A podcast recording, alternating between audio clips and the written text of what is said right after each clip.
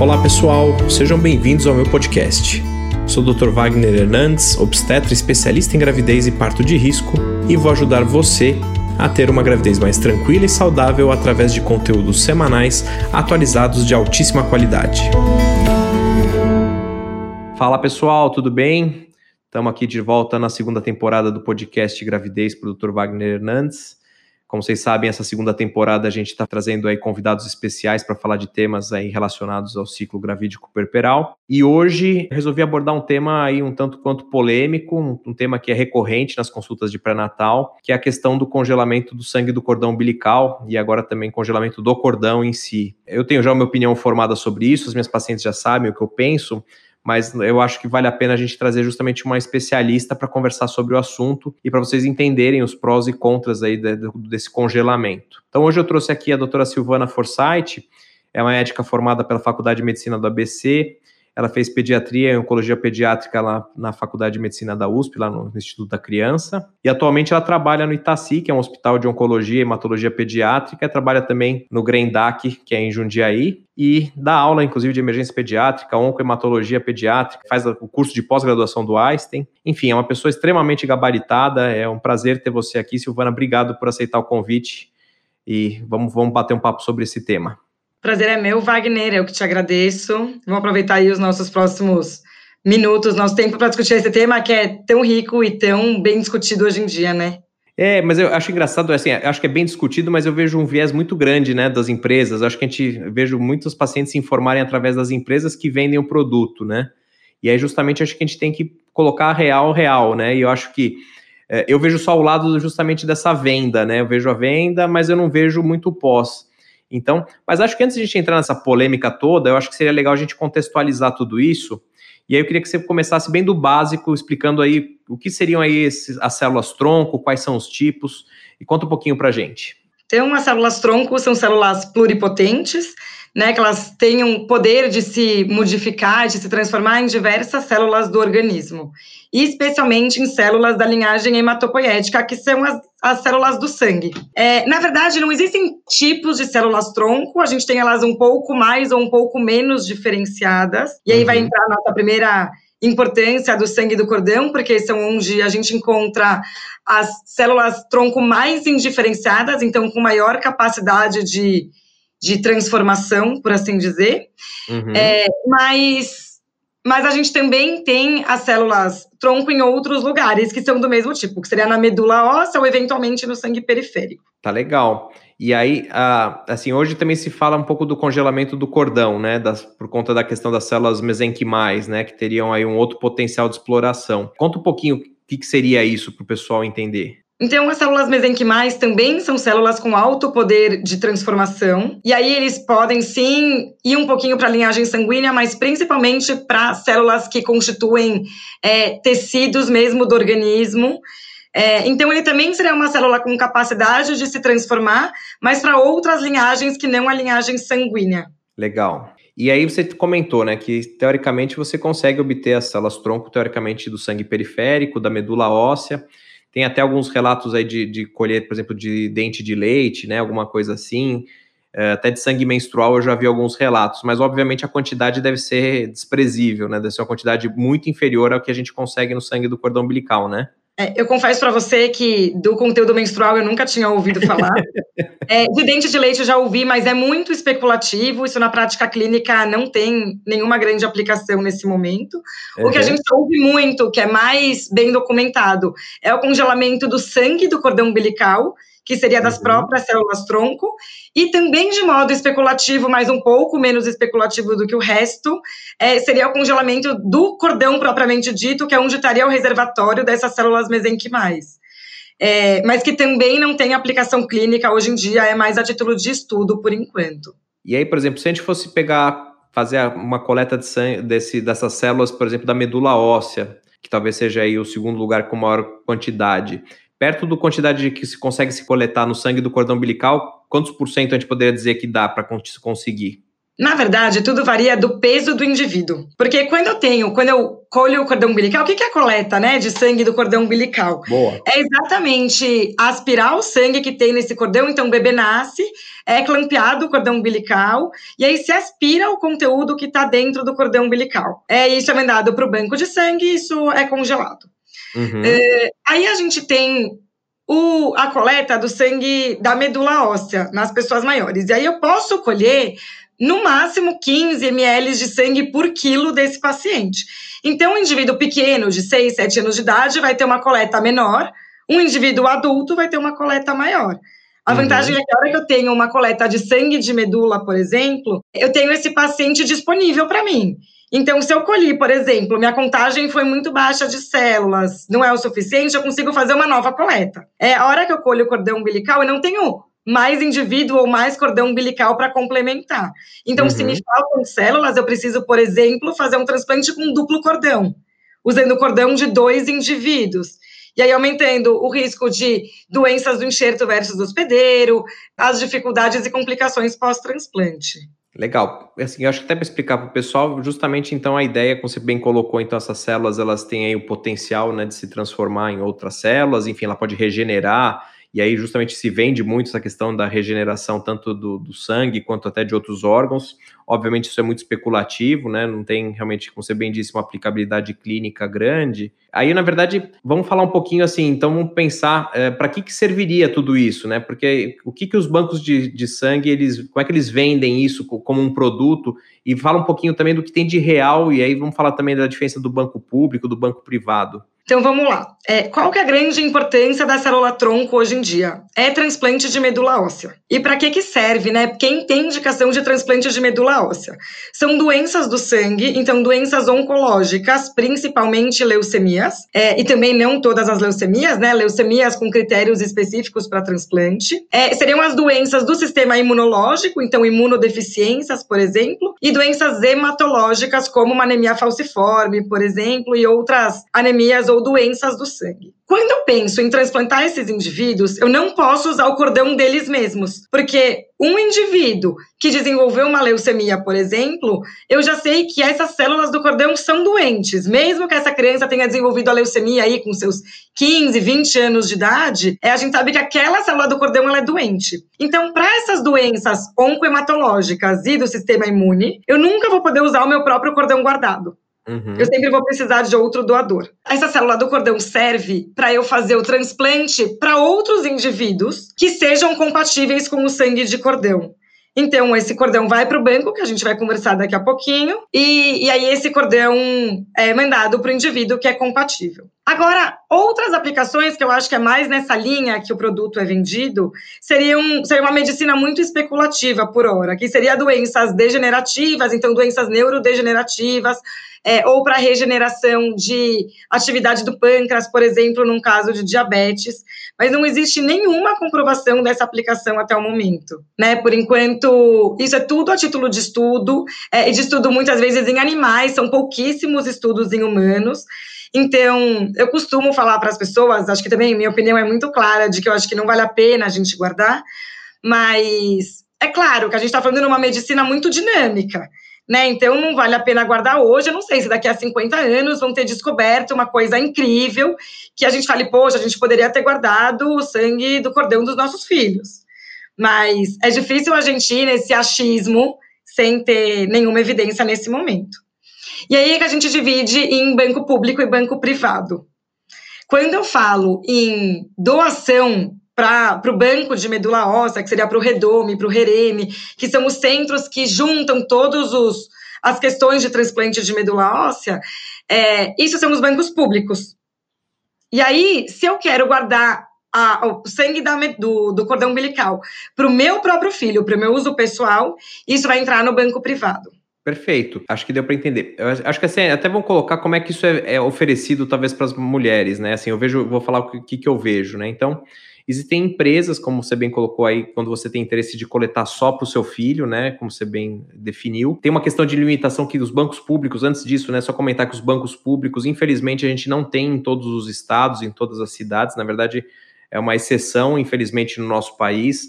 Até estava conversando com a Silvana, que em São Paulo, infelizmente, a gente não tem nenhum banco público. Então, mesmo você que está ouvindo e gostaria de doar o, seu, o sangue do cordão umbilical para ficar ali disponível para que outras pessoas pudessem ser ajudadas, que é, o, é a formatação que a gente acredita que seria a mais interessante, infelizmente em São Paulo a gente não consegue fazer isso nos tempos atuais, né? E aí até perguntei para a Silvana, por que será que a gente não, em São Paulo, né, que teoricamente é um estado tão, tão forte, tão rico, a gente não consegue isso? E aí até acho que você comentou, né, Sil, que deve ser provavelmente uma questão econômica, né? Financeiramente isso é, deve ser. Eu não consigo encontrar outra explicação, sabe, Wagner? Porque para os transplantes de medula óssea, nessas né, doenças oncohematológicas, em que a gente precisa de um doador compatível, é, o sangue de cordão ele é uma, um excelente recurso. E aí, quando a gente pensa que inúmeras vidas poderiam ser salvas dessa forma. Se a gente guardasse todos os cordões de todo mundo que nascesse, a amostra de a possibilidade de compatibilidade seria muito maior.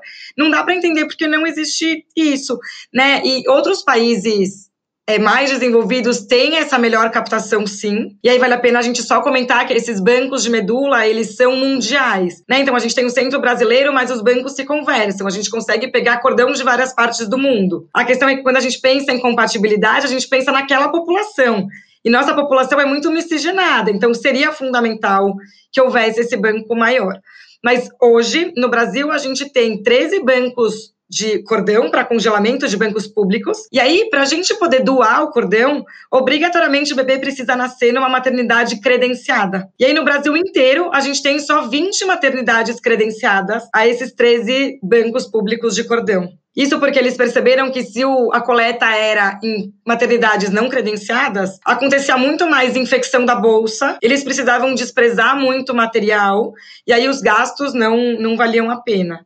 Por isso que tem que ser nas maternidades credenciadas, e aí ou vai uma enfermeira para coletar, ou obstetra tem a, a, capacidade aí de coleta e armazenamento, mas é muito específico e muito pouco disseminado no nosso país mesmo. É uma pena, como você falou, é justamente a ideia é muito interessante, né, de tentar justamente encontrar pessoas compatíveis aí, quanto maior é a amostra, maior é essa chance. E aí justamente a gente fica limitado aos bancos privados e é justamente é isso que é oferecido hoje para as nossas gestantes, né? Quando você vai fazer, às vezes, uma visita na maternidade, tem já uma empresa ali que pode fazer essa abordagem, e aí ela vem com um discurso justamente assim: olha, você deve colher essas células tronco, esse sangue do cordão umbilical, que é rico em células tronco, é uma oportunidade única que você vai ter, né? Ele vende como se fosse ali. Se você não colher naquele momento, eh, você não vai ter outra oportunidade.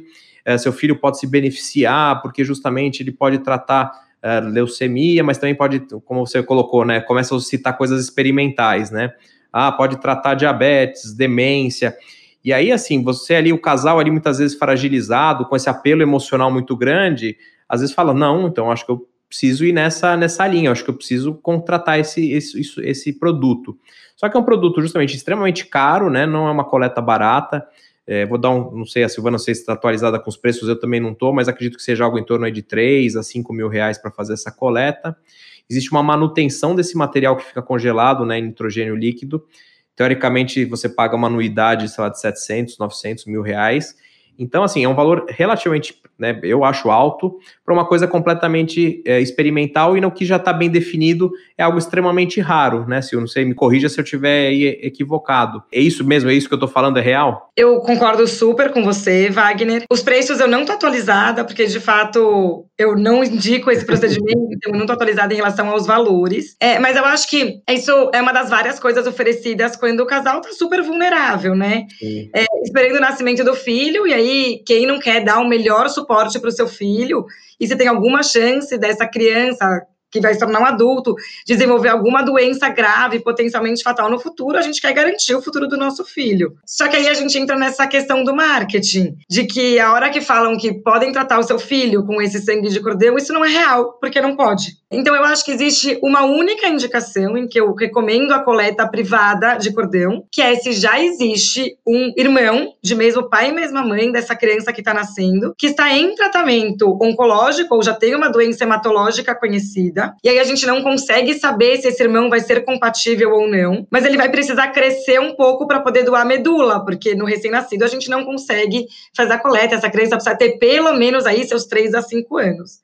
Uhum. Então, se já tem uma criança ou um indivíduo que é irmão de mesmo pai e mesma mãe, com uma doença em tratamento que possivelmente vai precisar de um transplante, aí valeria a pena guardar o cordão desse irmão que está nascendo. Caso contrário, eu não vejo outra aplicação, inclusive pensando, como a gente falou, nessas doenças em estudo. Além do que a gente pode adquirir essas células de outras formas posteriormente, né? Então, não é que se a gente não guardou no período neonatal, tá tudo perdido. Não é verdade. Acho que isso é legal deixar claro, né? Porque é isso, vende como se fosse uma, uma oportunidade de ouro. Se você não fizer ali, você não tem, e aí a Silvia está justamente mostrando que isso não é real. É, você tem outras formas de obtenção. E é justamente essas coisas não fica, ficam nas entrelinhas, né? Então é muito interessante de você entender que, como ela colocou, você coleta aquele sangue, aí essa criança, infelizmente, desenvolve uma leucemia, ela não vai poder usar as próprias células. Então, se você, por exemplo, pensa ter um filho único, não faz sentido algum, por exemplo, ter essa coleta feita, né? Assim, mesmo que você fale assim, ah, mas eu acredito que, sei lá, possa aparecer alguma coisa no futuro, não resolve, né? Pelo que você está comentando. Wagner, mas mesmo se esse filho for único até o momento, então o segundo filho ainda vai nascer, eu acho que também não se justifica guardar uma vez que a hora que o mais novo nasceu, o mais velho já vai ser grandinho, e se eu precisar de qualquer coisa, eu consigo coletar deste indivíduo maior. Excelente colocação. E aí, uma outra coisa que também não se coloca é a questão da quantidade de células, na verdade, aquela questão para até que criança, né? Até que peso que essas células poderiam ser utilizadas para um transplante, por exemplo. Então, quando eu pensar em tratamento de leucemia é, ou doenças hematológicas, só que a gente não vai poder usar para esse próprio indivíduo, a gente poderia uhum. transplantar até uma pessoa de 40 quilos, mais ou menos. Então, por exemplo, se eu sou o irmão mais novo e meu irmão mais velho está com, em algum tratamento, eu consigo colher e ele vai conseguir ser transplantado até mais ou menos 40 quilos. É, agora, para as outras coisas que estão em estudo, essa resposta não existe. Então, até que peso, por exemplo, a gente vai poder transplantar uma pessoa para regenerar células do pâncreas? Não sei, essa resposta por hora não existe, já que não tem aplicação. É, uma vez eu vi uma, uma empresa levou justamente um trabalho mostrando uh, que essas células funcionaram para regenerar um senhor de não sei quantos anos que tinha tido um AVC, né, um derrame. Só que aí, justamente, aí, na, aí você vai ver o, o trabalho, acho que foram de quatro a sete doadores para conseguir justamente fazer a quantidade suficiente para que ele pudesse fazer essa terapêutica.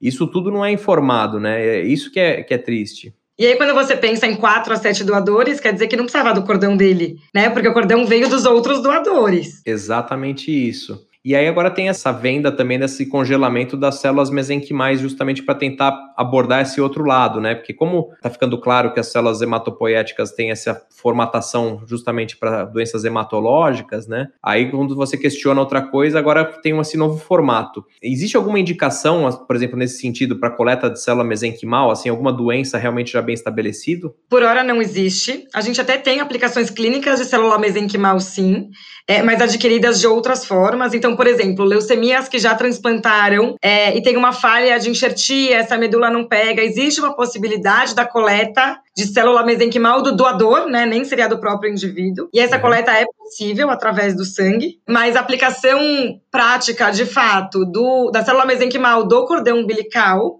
por hora não, não existe. Não existe nada promissor aí na literatura. Então é mais uma promessa, mais um produto que teoricamente ninguém sabe se isso realmente vai ter alguma utilidade no futuro, né? Nem, nem próximo, na verdade. Né? É, foi o que a gente comentou, né? As coisas estão em estudo, a medicina roda muito rápido. Então, a gente afirmar aqui que é impossível e alguém falar pra gente daqui 50 anos, poxa, não guardei. Mas a gente tem que ter os pés no chão também, porque senão o investimento vai ao infinito também nesse momento, né? Eu acho que tem que ter um uso racional, sim, dos recursos que a gente tem assim, na verdade, a minha sensação, às vezes, que esse tudo que a gente está conversando parece muito aquela coisa de algumas pessoas que optam por o congelamento do corpo depois que morre, né? Que ela fala assim, vai que de repente descobre alguma coisa, eu quero voltar à vida, e isso se vende, né, em outros países. E é isso, é uma coisa meio de ficção científica. Pode ser que de repente, daqui 200 anos, alguém descubra alguma coisa, mas não tem nada, né? É verdade, você tem razão. Eu acho que muitas, é isso, muitas pacientes nas consultas pré-natais no pediatra me perguntam né? Ou muitos colegas recebem pacientes com essas dúvidas. E eu não consigo encontrar no momento nenhum argumento que me fizesse recomendar que as pessoas guardassem, congelassem o sangue de cordão. Até porque você disse, não é só aquele gasto imediato, né? Existe o gasto da manutenção anual. E acho que vale a pena a gente lembrar também que quanto mais tempo esse sangue fica congelado, é, esse cordão fica congelado, as células vão perdendo, a gente vai perdendo células no meio do caminho.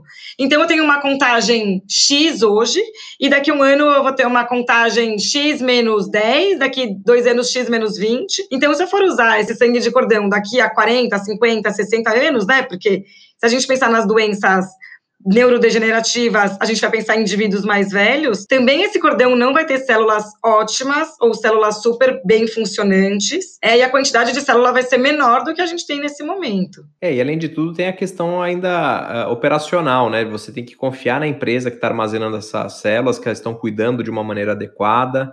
É, tem o lado também, às vezes, e se a empresa que você coletou o sangue do cordão umbilical, ela quebrou aí na pandemia, sei lá porque aconteceu algum problema, ou enfim, teve um problema econômico, o que, que acontece com essas amostras, né? Eles geralmente falam que venderiam para outra empresa, mas será que isso acontece? O que, né, que, que você ouve sobre isso, Sil? É, nunca tive experiência de, de empresas assim que foram à falência, né, que fecharam, mas teoricamente nos contratos consta que se a empresa fechar, ela tem a obrigação de passar pelo mesmo contrato para outra empresa. É, Agora é, a gente sabe que nem sempre as coisas funcionam como estão no contrato, né? É difícil ter certeza. O duro é saber exatamente se isso aconteceria.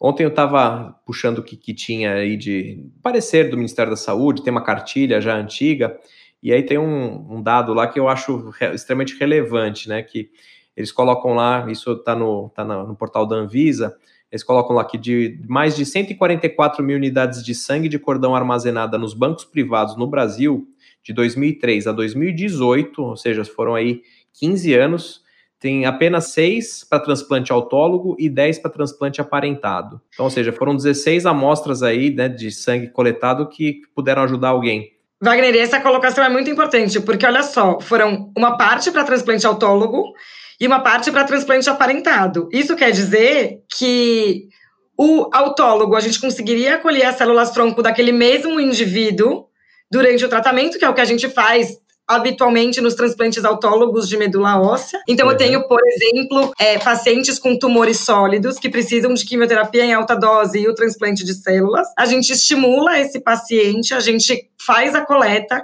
e essa coleta pode ser diretamente da medula óssea em centro cirúrgico, ou colher mesmo do, do braço numa máquina de aferes, em que esse sangue ele é filtrado e a gente filtra é, as células tronco e utiliza. É, e pensando num doador aparentado, eu também conseguiria convocar esse doador para fazer a coleta posteriormente. Então, acho que vale a gente lembrar que esse sangue de cordão em si não salvou a vida de ninguém. Foi um recurso, mas poderia ter outro recurso disponível no meio do caminho. Nossa, essa informação é fantástica. Então a gente tem aí 16 casos em 144 mil coletas e mesmo assim questionável quanto esses 16 realmente facilitaram a vida de alguém, né? É, eu acho que vale a pena a gente falar também que a gente está falando aqui a nossa opinião, né, de não coletar, mas quando a gente entrar no portal do Ministério da Saúde e do Redome, que é esse banco de, de armazenamento de medula óssea, os dois são contrários ao armazenamento privado de cordão, tá? Então essa é a nossa opinião, mas essa também é a opinião das, das instituições públicas. Eu acho que é importante ser colocado que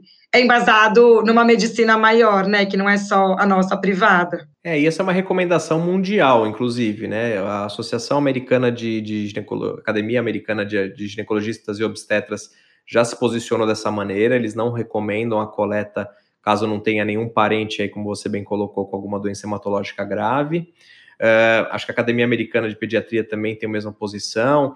E, curiosamente, também o que eu encontrei, é que, por exemplo, é, tanto a França quanto a Itália, eles proíbem os bancos privados de atuação nos seus países, justamente para nem dar brecha desse questionamento. Então, é, é isso, né? A gente está dando nossa opinião, obviamente tem, um, tem um, uma, uma, coisa pessoal, mas é justamente embasado no que se faz pelo mundo, né? É, é para mostrar que realmente tem que tomar um pouco de cuidado, pensar muito bem na hora de fazer essa escolha. Até porque eu converso com minhas pacientes, é, acho que você deve saber disso, mas existe uma prática dessas empresas uh, de fazer um repasse de uma comissão para os médicos que vendem isso, né? Os obstetras que oferecem, existe um pagamento. Eu acho que é muito estranho isso, porque se é uma coisa que eu tenho que indicar para minha paciente que é uma coisa séria, uma coisa boa, eu não tenho que receber nada em troca, né? Eu tenho que fazer isso por obrigação. Então fica uma coisa muito comercial. Eu, eu, eu, realmente não gosto muito desse tipo de abordagem. Eu acho que teria que ser uma coisa mais transparente. Felizmente, a ideia é justamente trazer essa informação para quem está nos ouvindo, para que tome essa decisão aí com cuidado. E uma coisa que eu queria te perguntar, se, então, assim, se você acha que, por exemplo, mesmo uma família que tem ali uma você tá, a mulher que está grávida tem um irmão que tem uma leucemia. Então, assim, você acha que pelo potencial, eventualmente, de, de, um, de ter um filho com uma leucemia que tem uma correlação genética, vale a pena fazer a coleta ou, ou não valeria de nada essa coleta?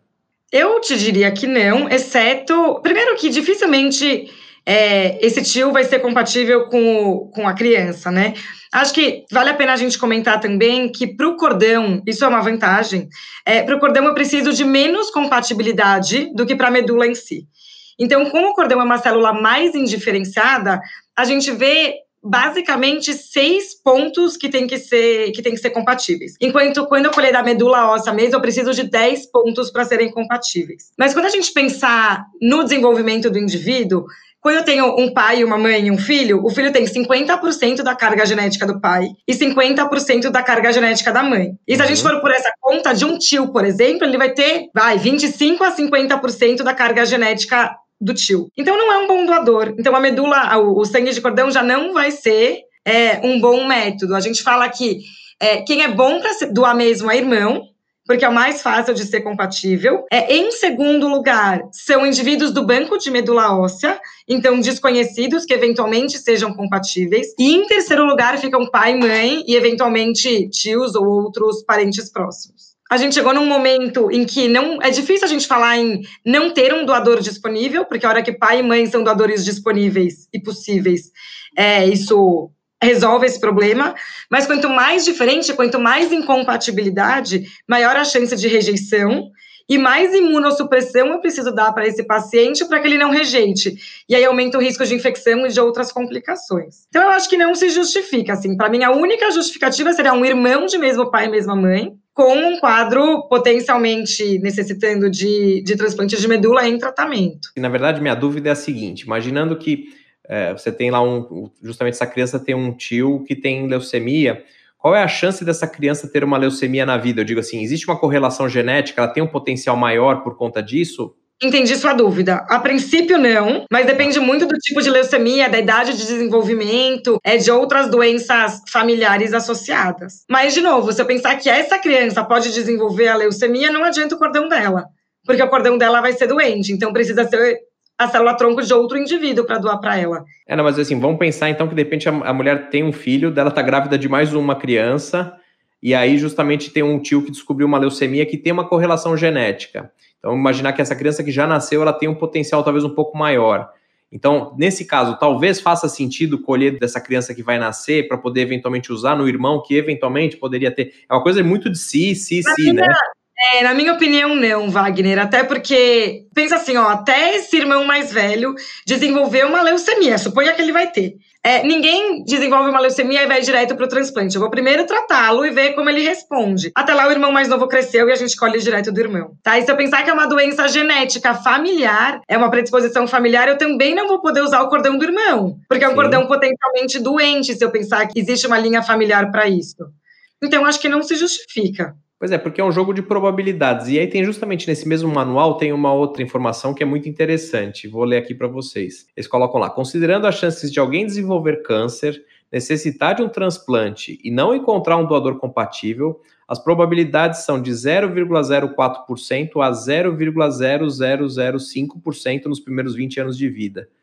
Então, assim, é quando você vai somando essas probabilidades, fica um número ridículo, né? Então, você chega aí numa probabilidade de um para cada 200 mil pessoas talvez consiga ter aí tudo esse, todo esse trâmite aí. E como você bem disse, a, isso não é a única terapêutica, né? Acho que isso que não fica claro às vezes para todo mundo. Exato, acho que uma coisa que precisa ficar muito claro para todo mundo é que a fonte de célula-tronco do cordão é uma fonte excelente, né? Então, se alguém tem indicação de transplante de medula óssea e usar esse sangue do cordão, ele é ótimo. Só que ele é ótimo pensando do ponto de vista populacional em bancos públicos a aplicação ela é muito pequena para o indivíduo em si, mas é um transplante seguro, uma fonte segura, muito bem estabelecida, que salva muitas vidas, pensando em doadores desconhecidos e não uso próprio, uso na própria família. É, eu li um outro trabalho, eu não lembro se foi na, na China ou americano, faz um tempo já, que eles também calcularam o, qual valor seria custo efetivo para uma coleta de banco privado, assim. E aí eles chegaram, acho que no valor de 200 dólares. Tudo bem que hoje com o dólar do jeito que está aqui, teoricamente seria mil reais, mas pensando em 200 dinheiros, teoricamente está muito longe disso, né? Então também é, já foi calculado tudo isso, todo mundo já pensou muito bem Então, assim, realmente não faz muito sentido nessa coleta. Eu acho que o recado, a mensagem que a gente tem que passar aqui é justamente esse, né? Assim, a indicação é muito precisa, né? Se você tem né, uma criança que teve uma leucemia e você engravidou de um segundo bebê, aí faz sentido você fazer essa coleta, né? Acho que essa é a indicação mais. Exato. E se essa criança estiver esperando um doador, né? Ou estiver perto de um transplante. Porque senão a gente vai pensar que essa criança que é pequena, que é o mais novo, vai crescer e vai ser um potencial doador.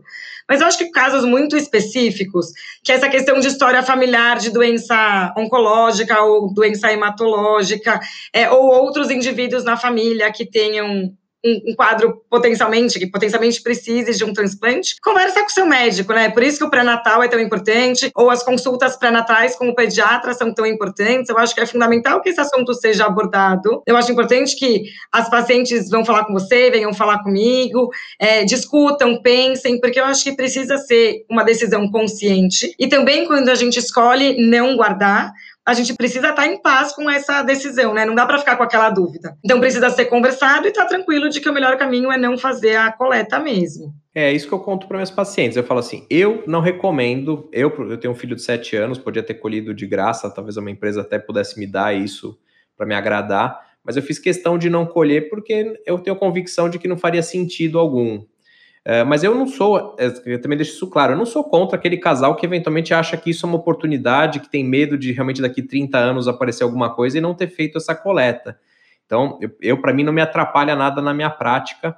É, a única coisa que muda, até para quem está ouvindo, o que muda no parto é que geralmente, para uma, uma, obtenção de maior quantidade de células, a gente não, geralmente não faz o clampeamento tardio do cordão, que é uma prática que a gente faz no parto, né? A gente tem que fazer, teoricamente, um clampeamento imediato para garantir um fluxo maior, para justamente ter uma celularidade maior nessa coleta. Mas eu também, é assim, eu me posiciono dessa maneira. Eu acho que é uma coisa muito pessoal, mas falando em ciência, no que a gente tem hoje, eu também sou uma pessoa que, que não indica e torço para que apareça um banco público aqui em São Paulo quanto antes, para que a gente pudesse fazer o que o mundo todo faz, né? Com certeza, acho que esse tem que ser o caminho. Acho que a gente tem que lutar mais para que tenham os bancos públicos e que a coleta de sangue do cordão seja uma prática habitual. É claro que a gente pensa, eu falei para vocês que será muito legal que a gente colhesse o sangue de cordão de todos os indivíduos, é impossível porque não existe nenhum espaço físico de congelamento em nitrogênio para tantos cordões assim, mas que a gente conseguisse aumentar a amostra populacional, porque isso faria muita diferença para os indivíduos. Sil, eu acho que a gente abordou acho que todo tudo que a gente poderia falar sobre o tema, né? Até para a gente não ficar se estendendo, para o pessoal não cansar porque aí acaba ficando mais técnico, mas adorei o nosso papo, acho que a ideia era justamente essa, de trazer o que é real, né, o que tem hoje disponível, você é uma mulher que trabalha justamente com as crianças com questões oncológicas, hematológicas, então, eu vou deixar aberto agora para você fazer suas considerações finais e aproveitar também para colocar, se você tiver algum contato, alguma coisa que as pessoas queiram retirar alguma dúvida ou que queiram passar em consulta com você, que você coloque aí para a gente, por favor. Então, acho que a grande questão é estar informado, né? Acho que minha mensagem final é que a informação é o melhor caminho. A gente procurou, conversou antes e procurou trazer aqui dados de fato da ciência e sem nenhum interesse econômico e de vendas no meio do caminho, então acho que isso é fundamental. E se continuarem as dúvidas, é muito importante que esse papo seja feito, que se tirem todas as dúvidas, que se mantenham informados, porque sem dúvida o bebê que está chegando é a coisa mais importante para esse casal e a gente tem que pensar nos melhores caminhos. É, quem quiser me procurar, eu tenho um Instagram, pode me procurar lá, é Sil Forsyth, tá? Ou Silvana Forsyth no Google, vocês também encontram meu, meu contato. Perfeito, Sil. Super obrigado. Então é isso. Mensagem final é discuta realmente com o um profissional, com o seu obstetra, com o seu pediatra, uh, justamente os prós e contras. A gente colocou aqui uma visão geral, pode ser que individualmente faça sentido, mas é justamente a nossa ideia de esclarecer, de trazer esse tema aí de uma maneira mais clara. É, obrigado aí pela audiência mais uma vez. A gente volta na semana que vem com outro convidado e com outro tema. Se quem tiver alguma dúvida, também pode me procurar pelo arroba Dr. Wagner Hernandes no Instagram. E a gente vai trazendo aqui novidades aí e vamos nos falando. Um grande abraço, pessoal. Até semana que vem. Tchau, tchau.